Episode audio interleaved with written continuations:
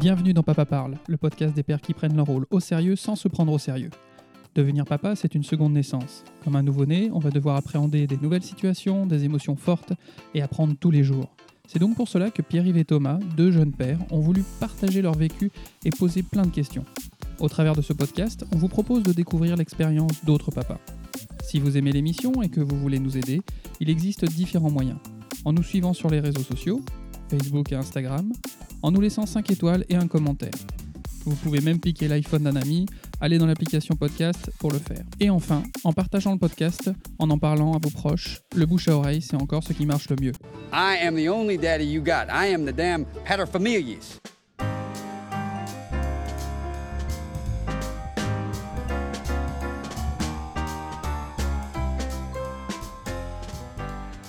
Bienvenue dans cet épisode 28 où cette fois-ci, euh, épisode un petit peu spécial, euh, on reçoit nos compagnes. J'avais envie de faire cette émission-là euh, parce que j'étais curieux de voir comment cette alchimie pourrait prendre, euh, si on allait se prendre des fions, Thomas et moi, finalement, par rapport à ce qu'on a dit. Euh, je tiens à, à préciser que c'est la première émission qui est sponsorisée par euh, Mamie France et Papy Laurent, parce que c'est eux qui gardent nos, nos lardons en ce moment. Voilà, sinon on n'aurait pas pu faire l'émission. Bonjour à tout le monde. Bonjour. Bonjour. Comment, comment ça va globalement Sur une échelle de 0 à 10 8 8 Ah, c'est pas mal. Ouais, 8. Un bon 8 Non, un petit 8. Un petit 8 Et une ouais. petite douleur dorsale. Ah oui, Faudrait que j'aille voir l'ostéopathe. Thomas? Euh, je suis arrivé à 3, je pense, et là je suis repassé à 6. En fait, j'ai pris un gros coup de poing dans un testicule euh, par ma fille juste avant de venir. Voilà, c'est parfait avant un podcast sur la paternité. Oui, bah écoute, on, on est dans le jus. On est complètement dans le jus là. Moi, quand on m'a dit ça, j'ai eu peur que tu perdes ta voix euh, sexy. Non, non, j'ai baissé d'une octave encore. ah bah, elle, a pas tiré, elle a tiré très fort. Elle a tiré dessus. On précise tout de suite euh, qui est qui? Oui, oui, oui. Alors, qui est Marion? C'est moi, C'est toi, Marion. Et la compagne de Thomas. La femme de Thomas. On Et s'est oui. mariés euh, Bah oui, il y a deux mois. c'est ça. Et? Et donc, moi, c'est Emeline, la compagne de Pierre-Yves. oui, et, et qui, et qui me dit pas encore femme. Pas encore femme. Oui, on, n'a pas le même nom. on- on en parle, on en parle fréquemment. Femme, mais pas épouse. Voilà. C'est ça, c'est ça. Ouais, c'est- Vous avez pas eu ça fait temps, bizarre quoi. de dire c'est ma femme. C'est pas non plus, euh, elle m'appartient pas, mais ma, ma compagne. Ton amoureuse. Ouais, mon amoureuse. Ouais, c'est vrai. Ouais, c'est mon amoureuse. Euh, comment vous dites euh, pour vos compagnons quand vous vous présentez Enfin, c'est ma compagne, c'est ma femme. Maintenant, vous dites euh, mari et Ouais, femme, quoi. ouais. Ouais, c'est c'est ancré maintenant. Vous arrivez à le dire. Moi, ça me fait sourire à chaque fois. Euh, Je dis encore, je- dans ma tête, c'est encore mon compagnon. Et puis, euh, je m'arrête une seconde, je dis mon mari. Euh, moi, j'étais vachement emmerdé avant qu'on soit mariés parce que je passais Ouais. mon temps à dire euh, ma femme. Ouais, bon, on n'est pas encore mariés, mais euh, et puis Ah à ouais partir dans des trucs, ouais, à faire Tu précisais? à, à faire quatre phrases pour, pour dire juste ma compagne, quoi. Et, et je pensais que ça s'arrangerait beaucoup avec le mariage. Et je sais pas, faudrait que je fasse attention, que je sois attentif à ça, mais j'ai l'impression que je dis maintenant euh, ma compagne, euh, enfin ma femme en fait, parce qu'on s'est mariés. euh, voilà, bon, rien n'a changé. quoi. Donc en fait, t'as appris les mêmes phrases, t'as juste inversé les négations Ouais. et ok. D'accord. Ah non, moi je me prends pas la tête. Moi, je, je crois que maintenant je suis passé à ma femme. Hmm. c'est intégré. J'avais envie de revenir un peu sur nos parcours, bah, un peu de couple et de parents. Et, euh, et puis ensuite euh, de parler un peu de votre point de vue en tant euh, que compagne sur notre pater- paternité. La première question que j'ai envie de poser, c'est est-ce que vous écoutez l'émission? Moi, j'ai écouté tous les premiers épisodes, euh, mais je, je sais pas, à la louche, je dirais jusqu'au confinement numéro 1. D'accord. Et puis là, je sais pas, il y a une faille spatio-temporelle qui s'est ouverte, il y a tout qui, y a tellement de choses qui ont changé que je pense que j'ai pas écouté tous ceux du confinement. Ouais, puis on a beaucoup produit d'un coup, alors euh, tout à Ouais, coup, aussi, il y a ouais. une haute marche à, à monter pour, euh, pour pouvoir tout écouter. Et Toi, tu moi, picores un peu, toi? Ouais, en fait, quand je fais un trajet en voiture long, donc un déplacement, quand je vais donner cours, quoi, bref, un long déplacement, oui. Mais chez moi, non. Mais du coup, je pense qu'il me doit m'en manquer une 5 ou 6. Pas tellement. Et Après, j'ai sélectionné des préférés. Bah, je rebondis sur la question. Donc, est-ce que vous écoutez donc un peu? Et euh, qu'est-ce que vous avez pensé de cette démarche, le fait euh, qu'on fasse ce podcast-là? Euh, est-ce que, je sais pas, est-ce qu'il y a eu de l'inquiétude sur le fait qu'on allait prendre du temps pour ça au lieu de notre famille? Parce que c'est bien beau de parler de la paternité, mais en fait, on se barre à chaque fois tous les deux. on vous laisse toute seule pour faire l'émission. Est-ce que, voilà. Moi, ça a toujours été OK. Je trouve ça chouette que vous fassiez ça tous les deux. Les podcasts que j'ai écoutés, je trouve ça à chaque fois hyper touchant, émouvant, intéressant. euh. Donc, euh, non, moi, je trouve ça chouette. Ouais, pareil, j'ai pas eu de frein particulier. euh. Il y a juste hier soir, euh, ça vous dit de faire le podcast avec, on va avec les compagnes? Euh, J'ai pas prévu ça. Ouais, Dans mon grand planning de, de la journée. En soi, sinon, non, c'est chouette. euh, et pour avoir l'avantage de discuter avec différents papas aussi, ça, leur, ça a l'air de permettre euh, un espace de parole qui, a l'air- qui est assez honnête, sincère, mais euh, bah, enfin, on permet aux papas des fois de parler. Et pas que aux mamans. Ouais. Et, et vous trouvez qu'on a des choses, euh, des choses à dire? Ouais, à chaque fois, en tout cas, soit j'ai rigolé, soit j'ai appris des choses. En tout cas, c'est un chouette moment. Ok. Ça Euh, m'a pas stressé dans ma voiture. euh, J'ai pas, je me suis pas mis à pas hurler. Oui, c'est vrai. En, en tout cas, à chaque fois que je suis rentré du, enfin, que t'es rentré de longs trajets en écoutant le podcast, j'ai pas pris un coup de batte sur la tête. euh, A priori, ça va. Euh, bah, continuons avec euh, bah, justement ce que tu m'as suggéré, Emeline, c'est de repartir un peu sur les questions qu'on pose d'habitude au papa, mais euh, on va les poser à vous. De, à partir de quand vous avez l'impression qu'on crée une famille vraiment et que vous vous sentiez vraiment parent Et puis à quel moment vous nous avez vus vraiment comme des papas? Bah, pour moi, le début de la famille, euh, en tout cas de- du trio, d'être à trois, ça a été euh, dès qu'on a compris que j'étais enceinte. Hmm. Parce qu'il y a des choses qui ont changé euh, instantanément. Euh, donc, euh, en gros, au bout de moins d'un- moins d'un mois de grossesse. Quoi. Ouais. Et plus concrètement, qu'est-ce qui s'est passé à ce moment-là? Bah, C'est surtout que quand on, a, on avait compris que j'étais enceinte, donc au début, on a décidé de ne pas faire de test de grossesse parce que c'était avant mon retard de règles. Finalement, les jours passant, la date du retard de règles est arrivée. On s'est dit que on allait quand même faire un test pour être sûr que c'était pas juste nos rêves qu'on prenait pour des réalités. Donc, on a acheté un test. Il se trouve que cette nuit-là, je me suis levée pendant la nuit pour faire pipi, donc j'ai fait le test pendant la nuit. Donc, c'est genre à 3 heures du mat qu'on a validé que j'étais enceinte. Et autant tous les jours précédents, on était vraiment sur un petit nuage, déjà en train de choisir un prénom, autant à partir du moment où j'ai fait le test, là, on s'est pris une grosse vague euh, d'hyper-responsabilité dans la tronche, euh, tous les deux simultanément. Donc avec un bon stress de euh, pas du tout de remise en question de ce qu'on faisait, mais plutôt de euh, grosse responsabilité. Et, euh, et on l'a géré chacun à notre façon. Et Thomas a eu très mal aux pieds. Il ne pouvait plus marcher, concrètement. Donc on était en vacances en Suisse. Moi j'étais en pleine phase d'hypersomnie, donc je dormais tout le temps. J'ai fait un début de grossesse où j'ai dormi pendant un mois. Et Thomas euh, a son épilepsie calcanéenne qui s'est réveillée, il ne pouvait plus marcher. Donc ça a démarré comme ça. Donc notre trio a démarré comme ça, mais tout de suite en mode euh, papa, maman, hyper responsable, euh, bébé dans le ventre. Donc t'as hiberné au début? Ouais. Ok. Et du coup, il y avait personne pour aller me chercher une bière quand j'avais mal aux pieds. Quel scandale.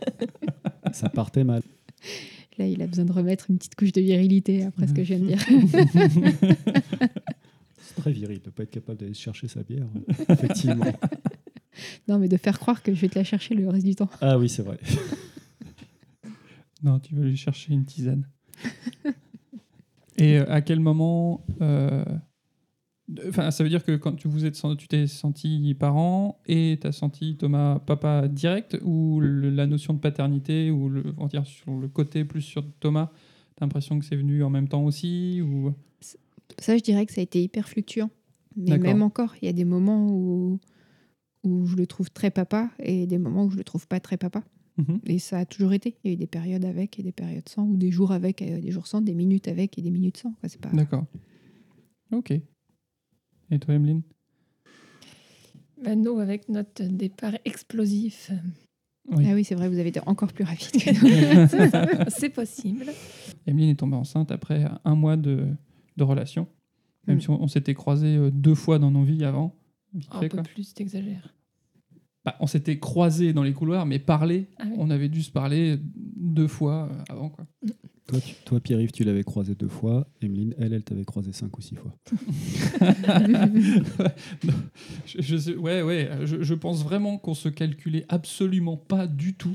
En fait, c'est que Ah Pierre venait faire des interventions dans notre promo dès la première année pour Ouais. faire film, quoi, pour filmer les gens, des choses comme ça. Donc moi, je le voyais, mais lui, il me voyait pas forcément au milieu des 60 élèves. Mais Mhm.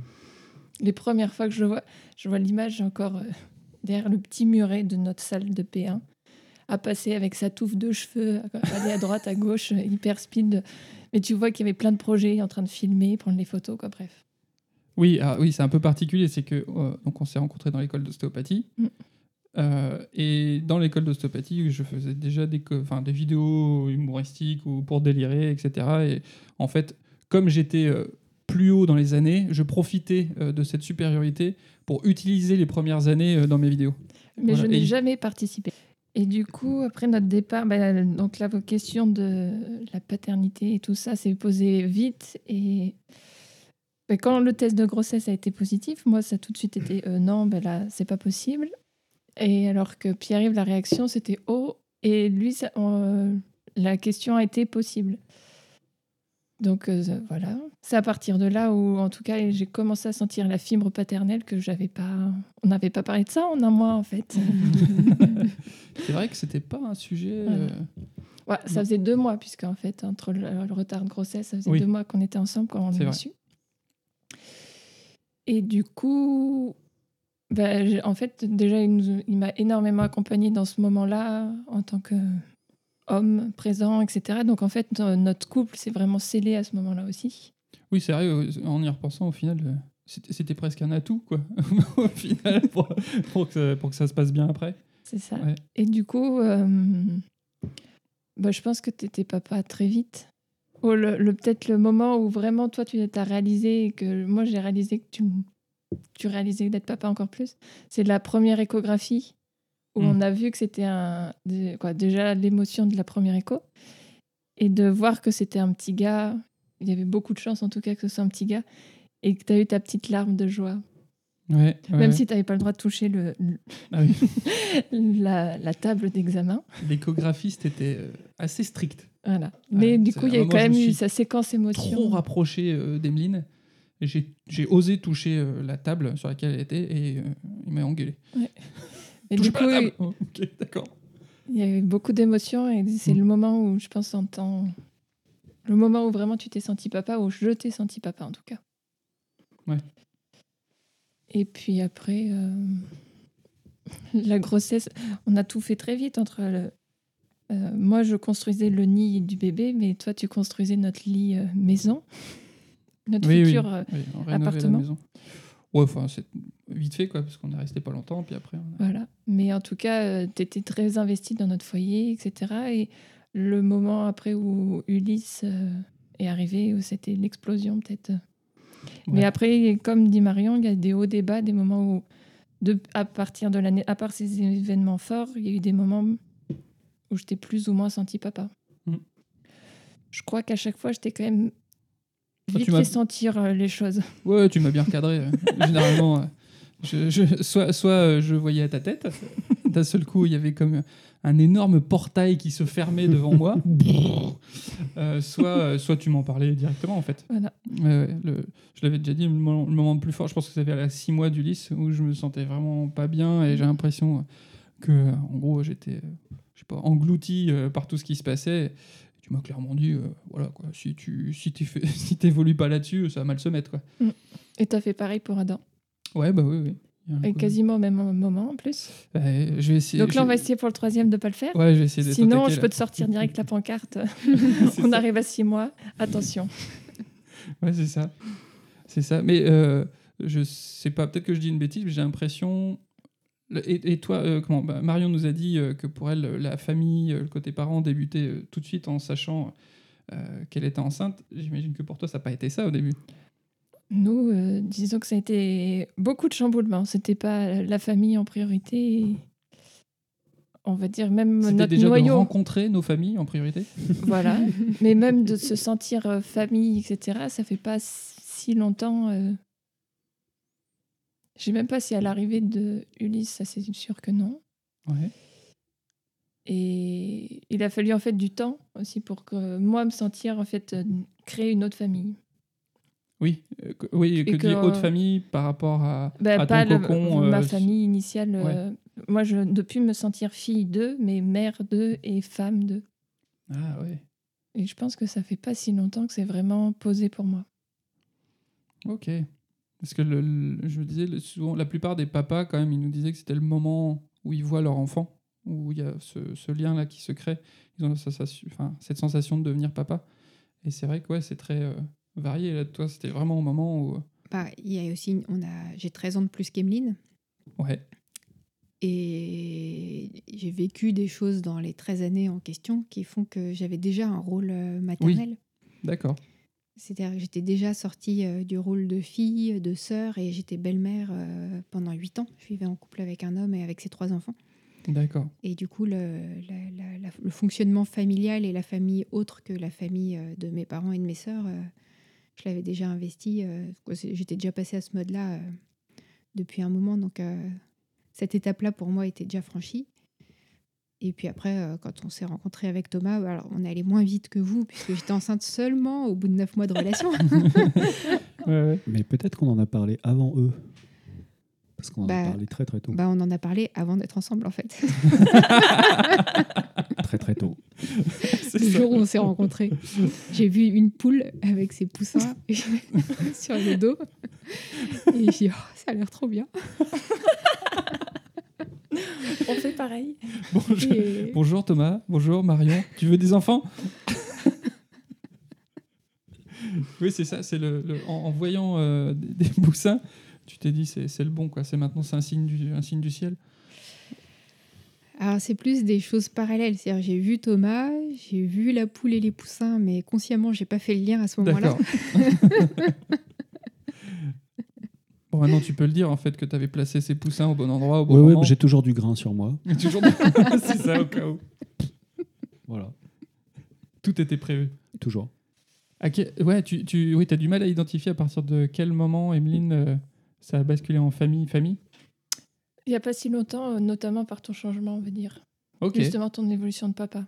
Puisque comme je- bah, les fois où je t'ai mis des stops, c'était vraiment senti en disant, bah, moi, je me vois pas rester de ma vie là, je prends mes enfants, je me casse, Hmm. pour parler vulgairement. Voilà. Mais c'est pas, c'est pas impossible que ça revienne encore une fois. On va voir si à six mois, j'ai encore cette. Ah faut, non, faut, faut- faut toujours être sur le qui Voilà. Mais euh, ça fait pas si longtemps, même euh, voilà. En ce moment, vraiment, je le ressens, mais allez, Bon, Ah, ça, c'est les hormones de la grossesse. c'est le confinement. c'est depuis le confinement. Non, n'empêche, le confinement a peut-être joué beaucoup. D'accord. Le, le fait de- d'être obligé d'être à mon contact, au bout d'un moment, tu t'es habitué. quoi. C'est le, c'est le c'est le syndrome de Stockholm, ça, hein, c'est ça Voilà. C'est qu'on était bien ensemble, euh, tous les quatre, pendant ce confinement. Hmm. Désolée pour tous les parents euh, et les personnes qui étaient mal pendant le confinement. Ouais, bah oui, oui. je pense qu'il y avait un contexte assez favorable. quoi. Mm. On avait de la chance en campagne. Mais il y en a eu beaucoup euh, pour, qui l'ont bien vécu. C'est-à-dire que Ouais. euh, même en ville, moi j'ai eu beaucoup de patients euh, en ville qui étaient très heureux de ce moment-là et de retrouver leurs enfants et de voir leurs enfants vivre et grandir et de vivre avec eux. euh. Ok, il y en a eu plein pour qui ça a été la catastrophe, mais il y en a quand même eu euh, un certain nombre qui s'excusaient de bien vivre les choses et de passer un bon moment. Ouais, ça, c'est assez euh, constant, ça. Mm. Euh, les gens qui n'osent pas le dire ou qui sont désolés d'avoir passé un bon moment. Mm. Euh, j'avais envie de partir sur quoi? Je vous ai parlé de quoi comme autre question que j'avais envie de faire? Un retour sur vous, ce que vous aviez raconté? Euh, bah, si, oui, si vous vous en rappelez. est-ce que, est que dans ce qu'on a pu raconter de nos histoires, il y a des choses qui vous ont interpellé, choqué, ou vous vous êtes dit, ah, bah, en fait, moi, je ne l'avais pas vu comme ça? Nos histoires ou beaucoup celles des autres aussi. hein, Oui, oui, même celles des autres. ouais. S'il y a des choses qui vous C'est ont quand même l'essentiel du podcast, c'est qu'on qu'on Mm. interroge d'autres personnes aussi. C'est vrai. Ben, moi, je me souviens que quand j'avais écouté euh, la fois où toi, Pierre-Yves, t'as interrogé Thomas, euh, m'entendre, entendre Thomas me décrire ou parler de moi Mhm. avec, euh, ouais, je me trouvais encore vachement mieux dans ce qu'il racontait qu'en vrai. Ah, c'est cool. du coup, je, je me sentais encore plus aimée euh, dans le podcast que, Ouais. que dans la vraie vie.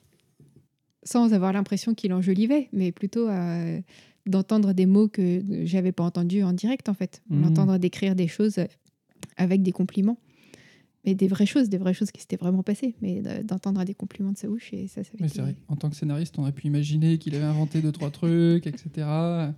Avec ce Ah non, je, mais- je confirme, tout est vrai dans ce qu'il a dit. Je sais quand j'ai écouté euh, du coup ton récit, il me manquait euh, deux trois trucs euh, genre clés, mais pas énormes, mais qui auraient pu montrer à quel point notre vie a été rapide et. Ah oui. Tu, tu trouves que j'ai. bah, Pourtant, j'ai l'impression d'avoir. Non, je crois que, c'est la c'est- vérité fait. C'était hein. un sacré chambardement. Il y a- Voilà. Après, euh, dans l'ensemble, euh, si je dois parler après des autres podcasts et des, quoi, des, des autres interviews qui ont pu euh, avoir lieu, ben, je pense qu'il manque des fois, vraiment en tout cas, votre, euh, votre implication Alpé et qu'est-ce que les libérations émotionnelles ont pu vous apporter et du coup pourrait aussi apporter au papa. Quelle solution ça pourrait être? Alors, genre, même si on en a déjà parlé, je précise Alpé, donc c'est une, une technique, une thérapie euh, pour, euh, qui s'appelle accompagnement aux libérations des perturbations émotionnelles. Et là, on l'a dit euh, dans le premier de la saison 2, où effectivement, c'est quelque chose qui nous a beaucoup, beaucoup, beaucoup euh, fait évoluer. C'est bah, du coup de vous connaître, de voir l'extérieur, c'est peut-être ça qui manque pour que aussi voir ce que aussi vous pouvez apporter aussi aux autres papas, ce que le podcast peut apporter en plus, et peut-être pour une autre forme d'accompagnement autre que le podcast, en de- au-delà du podcast. Mais euh, des fois, je dis ah bah il aurait pu dire ça, ou rajouter ce petit truc là, mais Tu me fais un retour de temps en temps. Est-ce que ça t'a donné envie d'en faire? Pas sur du une tout. base un peu régulière Non, pas du du tout. tout. c'est pas du tout mon truc.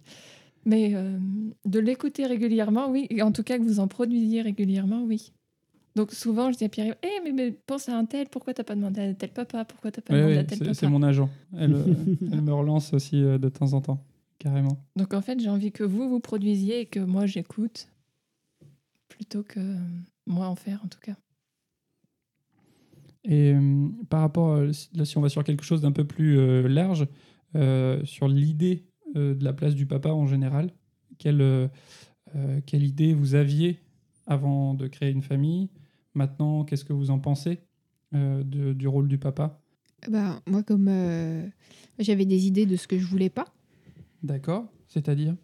Euh, avec tout l'amour que j'ai pour mon papa, il a des côtés euh, colériques. Et Mhm. donc, euh, un- quelque chose qu'on a vécu, les cinq sœurs, c'est euh, d'avoir peur de lui, de ses colères. Il n'y avait, pas- il y avait pas de violence physique, pas du tout, mais en tout cas, quand il rentrait dans des colères, c'était extrêmement violent et ça nous faisait peur. Donc ça, voilà, pour moi, je voulais pas. Merci Alpé qui m'a permis moi de me libérer de ça, parce qu'en l'occurrence, c'est pas du tout Thomas qui est entré dans des accès de colère, c'était moi. En fait, c'est sponsorisé par LP. Complètement. Et donc, euh, c'est à peu près. euh, enfin, ça devient extrêmement rare euh, que je me mette en colère. Il y a eu un épisode ce matin, mais. Franchement, euh, puissance euh, 1 sur 10 par rapport à ce que c'était avant. euh, résolution en 1 minute 30. euh, pas- voilà. Donc, euh, rien à voir. Et mon autre euh, modèle euh, de papa, c'était euh, euh, Vincent, mon compagnon de avant Thomas, avec ses trois enfants. Et en l'occurrence, euh, avec qui je. Qui voulait pas avoir d'autres enfants que ses trois enfants, mais avec qui j'aurais pas voulu avoir d'enfants parce que j'aimais pas sa façon d'être papa. Donc du coup, j'ai plutôt des, j'avais plutôt des anti et je voulais, j'aimais pas sa façon d'être papa parce qu'il n'était pas disponible. C'est-à-dire que à la fois c'était sa priorité dans sa vie, ses enfants, mais sans leur consacrer de temps. Donc Mmh. euh, pas de jeu, pas de temps, pas de disponibilité, quoi, rien. Et en l'occurrence, c'était, en tout cas dans mon vécu, c'était moi en tant que belle-mère qui euh, qui consacrait, qui m'occupait d'eux et qui était disponible pour eux. Donc j'étais très heureuse d'être disponible pour eux, mais voilà, dans le rôle de papa. Donc euh, moi, dans mes attentes ou dans mes envies, c'était un papa euh, euh, calme, disponible, qui partage. Euh, je crois que j'ai un peu le rêve du papa aussi euh, euh, inspirant ou guide qui va montrer des choses. Un- un- le côté, euh, bah, je, sais que quand j'ai rencontré Thomas, je lui ai dit que mon modèle d'homme, c'était euh, Charles Ingalls dans La petite maison dans la prairie. Après la poule, il y a un lien. Tu t'es mis à, à la menuiserie depuis ou pas Il s'est mis aux chemises à carreaux en tout cas. Ah, pas mal. C'est moins physique. J'ai acheté un bouquin sur la menuiserie. D'accord. Non, je l'avais déjà. Mais bon, je l'ai pas lu. Donc voilà, moi c'était plutôt ça mon modèle de papa sur le côté à la fois euh, impliqué, euh, inspirant, disponible, juste, honnête. Et toi, Emeline? Et ben moi, je m'étais jamais posé la question jusqu'à le moment où je suis enceinte. En tout cas, euh, bah, c'est notre parcours qui des fois fait que là c'était ah non là ça prend une direction que j'ai pas envie. euh. Et c'est vraiment la question de la disponibilité qui est importante pour moi et de pas passer son temps au travail. euh, voilà. Moi j'ai deux papas donc deux modèles différents de, de papa. Et après. en fait, t'incarnes à peu près bien le, le modèle que, que je voulais, sauf, euh, bah, sauf les fois où je te l'ai dit. Elle m'a bien te- dressé. Où j'ai pu te le dire encore. En tout cas, euh, c'est que dès que ça prend une direction dans laquelle j'ai pas envie d'aller, euh, je crois que j'hésite pas à te le dire rapidement. Ah bah oui, oui, carrément. Dernière en date, vendredi matin, Attends, c'était quoi? Pour aller à l'école avec les enfants. Ah oui, bah là, j'étais en en fait, perturbation. Voilà. Mais l'avantage, c'est que souvent, c'est des perturbations, et vu qu'on a la possibilité de le, de le voir et de le corriger, euh, Ouais, ça dure pas longtemps. Donc petit complément, quand on dit j'étais en perturbation, ça veut dire j'étais en perturbation émotionnelle, qui Oui. est une façon de parler de la méthode Alpé, Ouais. l'accompagnement à la libération des perturbations émotionnelles dont Pierre-Yves parlait tout à l'heure. Euh, on est formés tous les quatre et on pratique tous les quatre. Ouais. Et donc les perturbations émotionnelles, c'est quand on est dans une émotion euh, qui semble disproportionnée ou inadaptée ou décalée par rapport à la réalité de la situation. Bien joué. tu connais bien la définition. Des fois, je bug un peu. Euh, pratique quotidienne, euh, trois, fois, trois journées par semaine, euh, cinq fois par jour. C'est ça. Euh, vous avez toutes les deux parlé de l'importance de la disponibilité, mais euh, disponible pour quoi Enfin, on, on peut, voilà, on peut avoir un, un papa euh, plante qui est présent et qui bouge pas. Euh, ça veut dire quoi pour vous être présent? Alors moi, je peux répondre tout de suite, c'est Ouais. un papa qui fait la vaisselle. Ça, carrément. Sachant que les soirées où Pierre n'est pas là, maintenant, c'est les enfants qui viennent faire la vaisselle. De même, il me dit Maman, tiens, moi, je veux faire la vaisselle. Très bien, il n'y a pas de problème. Donc après, euh, quand je rentre, je passe la serpillère à côté de l'évier. Je trouve ça super cool, la vaisselle. hein. Enfin, c'est une demande tout à fait raisonnable. Euh, Ok. Être présent, faire la vaisselle. Waouh, cool. T'es un papa parfait si tu fais la vaisselle. Ah bah, pff, voilà, c'est bon. Comme c'est à peu près moi qui l'a fait la plupart du temps. Nickel. C'est bien. Ça se trouve- non mais voilà, on est en train de réfléchir à comment être le meilleur papa, machin et tout. Le dénominateur commun, ça se trouve, c'est juste de faire la vaisselle. Mais faites attention au lave-vaisselle, du coup. Du coup, on peut être assez Ah ouais. facilement remplacé, c'est Ah vrai, ouais, par quelques objets. Ouais, euh, mais il restera toujours des gros plats. des gros plats avec, euh, avec des, trucs qui accrochent. C'est vrai. Ouais, ouais, ouais. Et là, là, là-dessus, je pense que je avec Emeline, je suis carré quoi. Il y aura toujours des trucs cramés. Beaucoup moins qu'avant.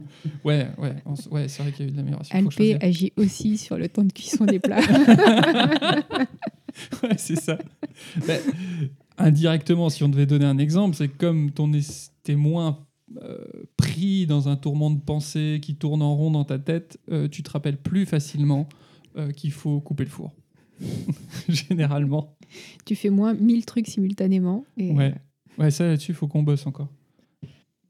Bah, Bah, f- ouais, on fait plein de trucs, mais. euh, Par exemple, le riolet dans le Magimix euh, continue de, de cramer. euh, je ne sais pas pourquoi ça colle. Il faut que tu le Pourtant, grattes. ça s'arrête tout seul, le Magimix. Oui, mais il faut que tu le grattes. C'est un problème de. Je ne sais pas.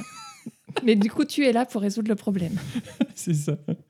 Et toi, Marion, en, en termes de La- disponibilité La ou de présence c'est certainement pas le côté plante, c'est pas qu'une question Oui. de présence, c'est pas une question de vaisselle non plus. Je suis très contente que Thomas fasse la vaisselle, mais c'est pas un critère euh, de, disponibilité pour moi.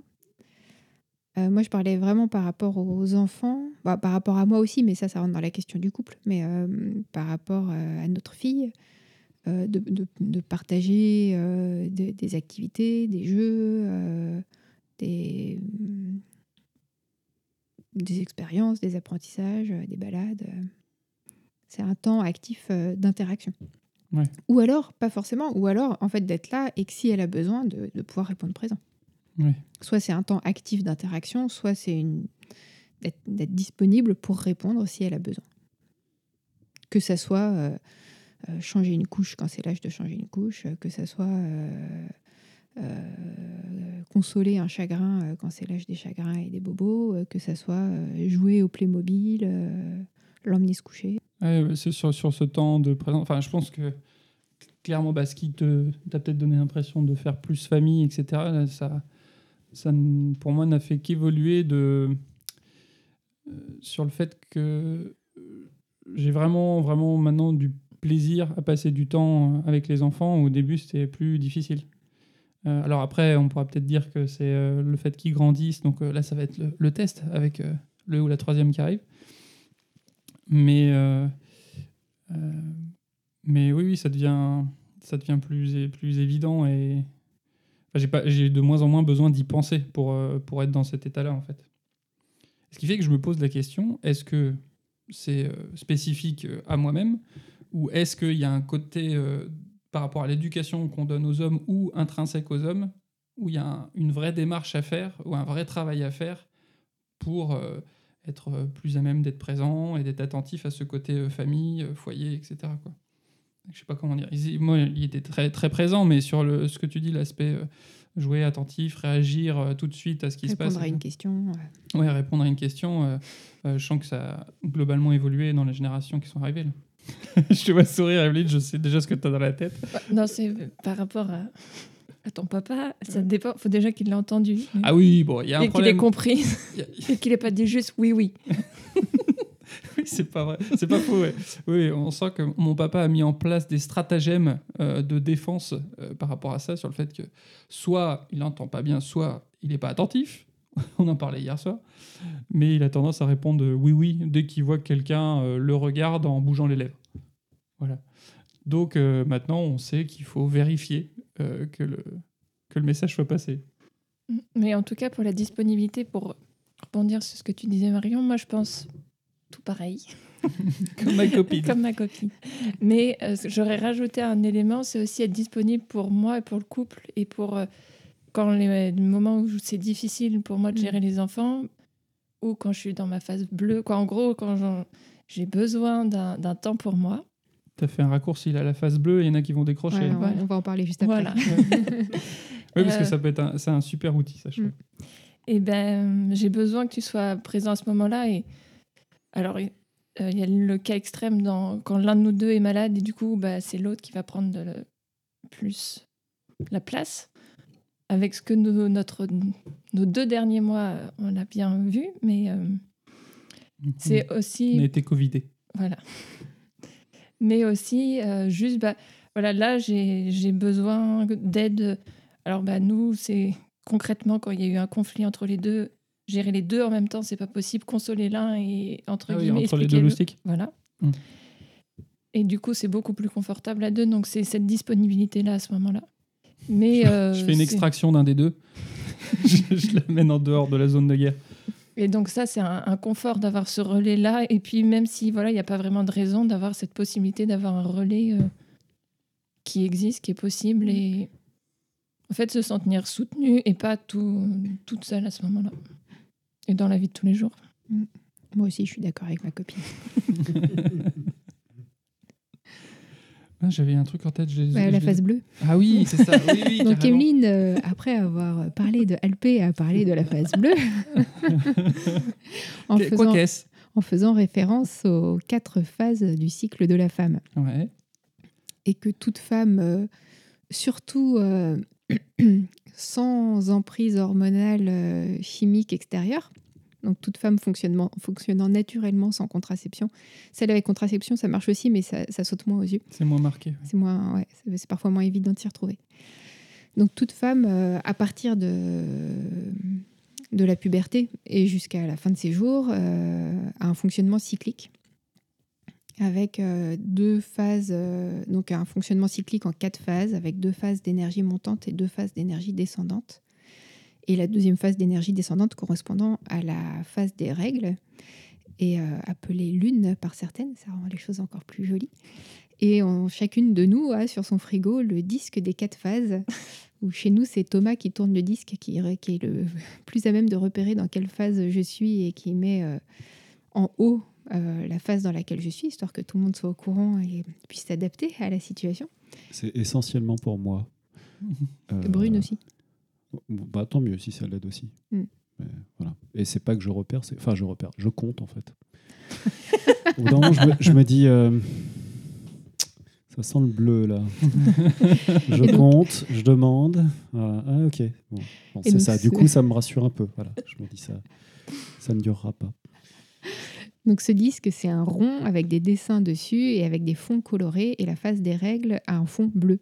Et donc la phase bleue, c'est la phase vraiment d'énergie euh, euh, minimale et où c'est le moment euh, pour nous de vraiment passer en...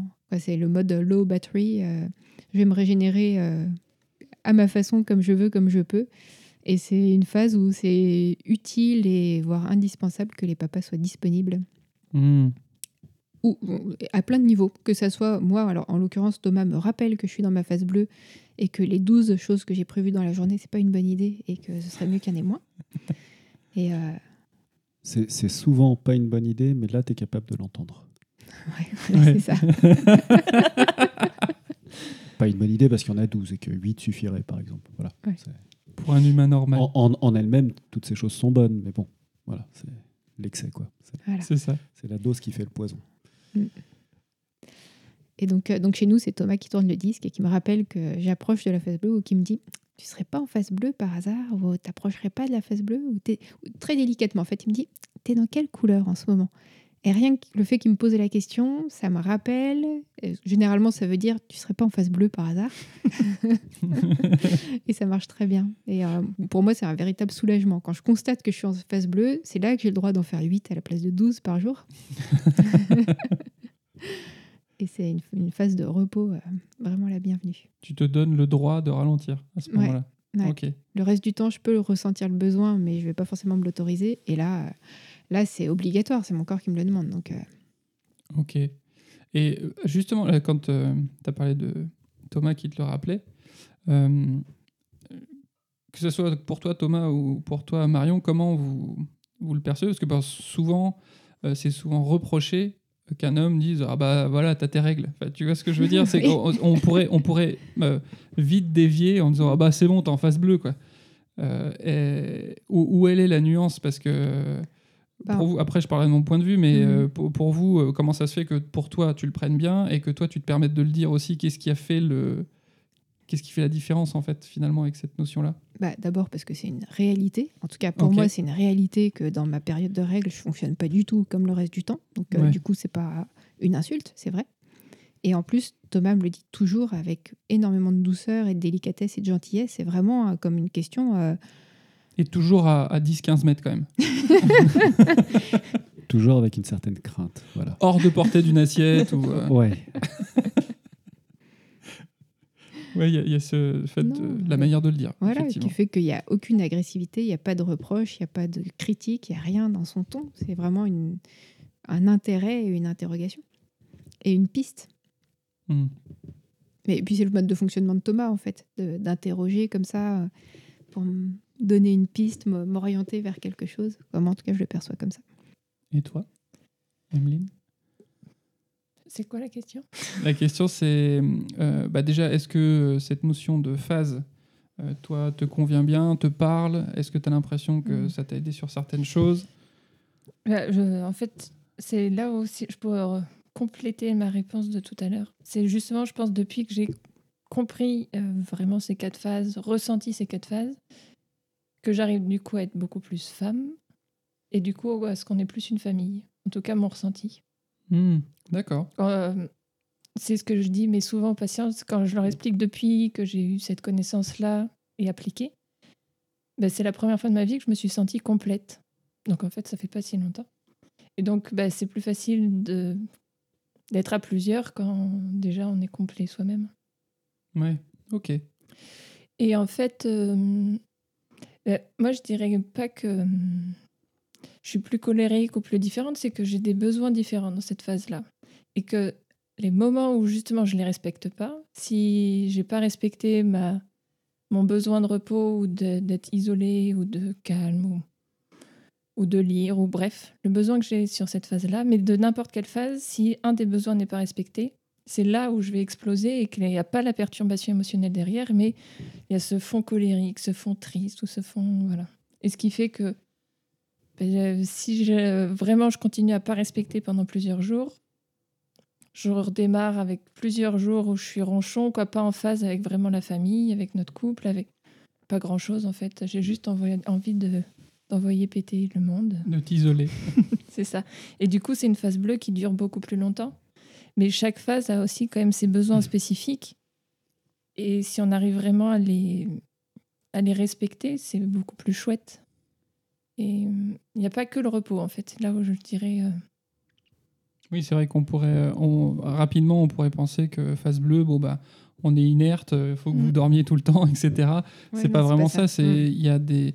euh, Enfin moi, moi, la manière. c'est- la- de faire le point de, du mois écoulé, en fait. Puisqu'il y a quatre phases. Donc, Ouais. en gros, c'est prendre euh, un mois, quatre semaines. C'est un bon moment pour. C'est le moment euh, de faire le point. Pour faire une introspection. et- Voilà. Et il y a d'autres moments qui sont bien pour tout, mais du coup, forcément, quand tu fais le point, si tu fais le point en courant, en faisant 15 000 choses en même temps, c'est moins facile.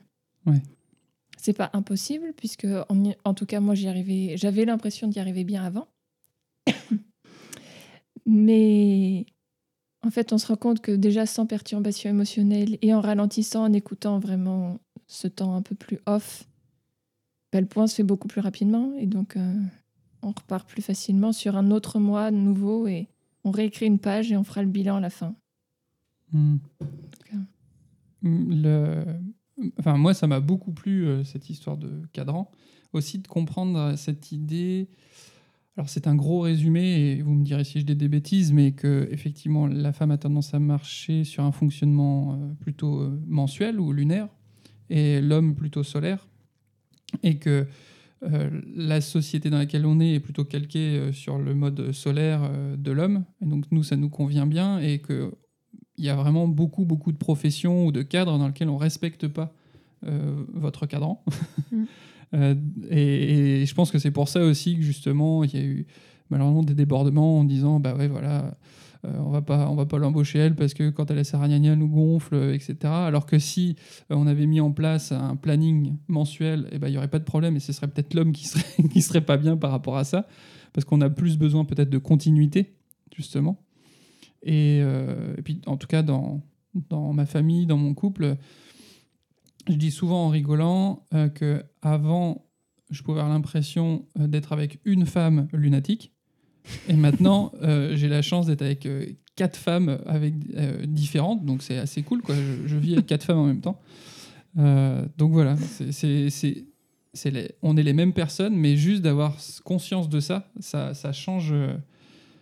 Ça change le regard en fait qu'on porte euh, dessus, donc euh, c'est effectivement plus facile. Et aussi, ça a changé dans nous, notre relation, en tout cas euh, verbale. C'est que Ouais.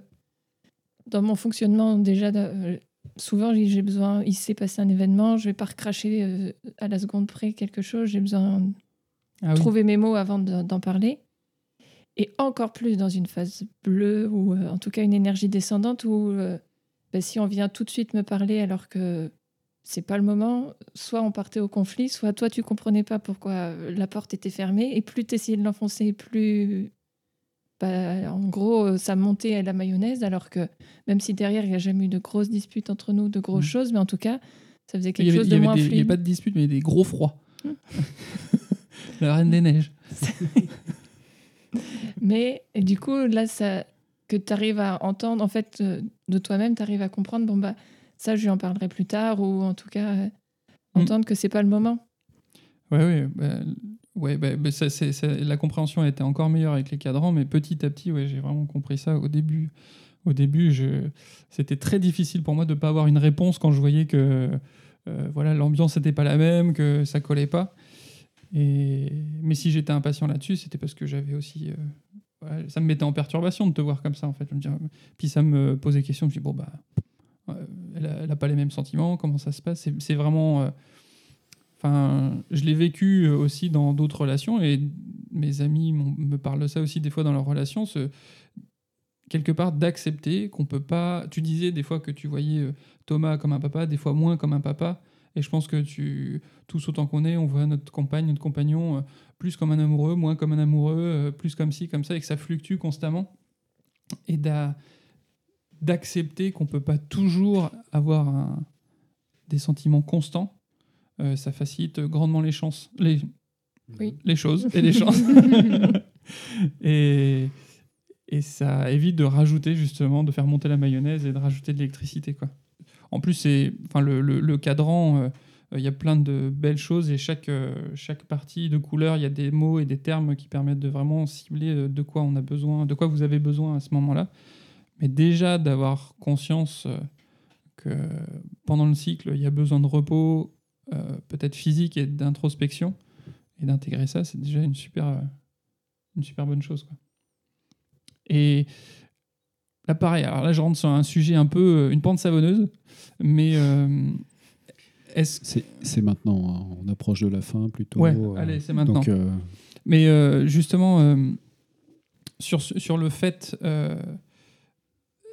enfin, ça m'a permis de prendre conscience, à tort ou à raison, que ben, on était quand même, dans- on avait un fonctionnement différent, hommes et femmes. Mhm. Alors après, à, à voir si c'est euh, social, euh, inné, acquis, etc. Ça, c'est une autre réflexion. Et, euh, et que l'équité, c'était différent que, Que l'égalité. que l'égalité, quoi. Mm. Euh, et que on a de toute façon besoin de choses différentes, quoi qu'il arrive. Et, et c'est important d'in- d'intégrer ça et que ça facilite ensuite l'équité. Ouais. Je, j'ai pas trop dit de conneries là. Non, bah, moi Ouais. je suis d'accord. En tout cas, Mm. quand on parlait tout à l'heure sur les rythmes de travail, Ouais. le... alors moi je me l'étais dit en mode bah, l'égalité, ce serait qu'il y ait des rythmes différents pour les hommes et pour les femmes, mais du coup c'est de l'équité plus que de l'égalité. je n'ai pas de solution, mais se poser la question de comment, comment on pourrait imaginer une, société idéale par rapport à ça, ne serait-ce que juste sur, le rythme de travail. Est-ce que ce serait euh, vraiment, bah voilà, on, garde le rythme comme ça pour les hommes euh, physiquement qui ont besoin de ça, et puis pour les, pour les femmes euh, de, de faire un planning fluctuant avec une charge de travail plus élevée en phase, c'est quoi, c'est la phase rouge ou vous êtes au taquet C'est ça La, Ou la- orange, la ouais. verte et la orange, ouais. Verso, ouais. Et, Orange, euh, et, de, et d'avoir, en gros, euh, plutôt que de parler de la semaine des 35 heures, euh, mais de parler comment, de- d'un cycle avec euh, des semaines à 20 heures et des semaines à 40 heures peut-être. Euh, voilà quoi. Voilà, mes- messieurs les politiques, si vous voulez bien réfléchir au sujet, ce serait pas mal. Nous aurions euh, finalement euh, des personnes plus, euh, plus, finalement, je pense, plus productives et, euh, et avec euh, moins, de, Ouais, moins de souffrance. Quoi. plus épanouie. euh, Après, où est l'œuf, où est la poule Plus épanouie, donc plus productive. Ouais, c'est ça. Non, mais je parlais de productivité parce que ça parle plus euh, aux, aux technocrates. En, en tout cas, qui fonctionne mieux. C'est-à-dire, c'est Ouais. comme, ce serait comme un- une voiture ou une machine avec un mode d'emploi, et ce serait une façon de respecter le mode d'emploi, et donc que la machine ou la voiture ou autre euh, fonctionne mieux dans la durée. Et en termes de performance, du coup, euh, ça performe mieux si on suit le mode d'emploi. Il faut avoir une réflexion à moyen et long terme un petit peu pour ça. ok. Euh, merci à tous. Merci d'avoir été, d'avoir écouté jusque là. je vous dis à bientôt pour le prochain épisode. Au revoir tout le monde. Ciao, bonne Au soirée. revoir. au revoir.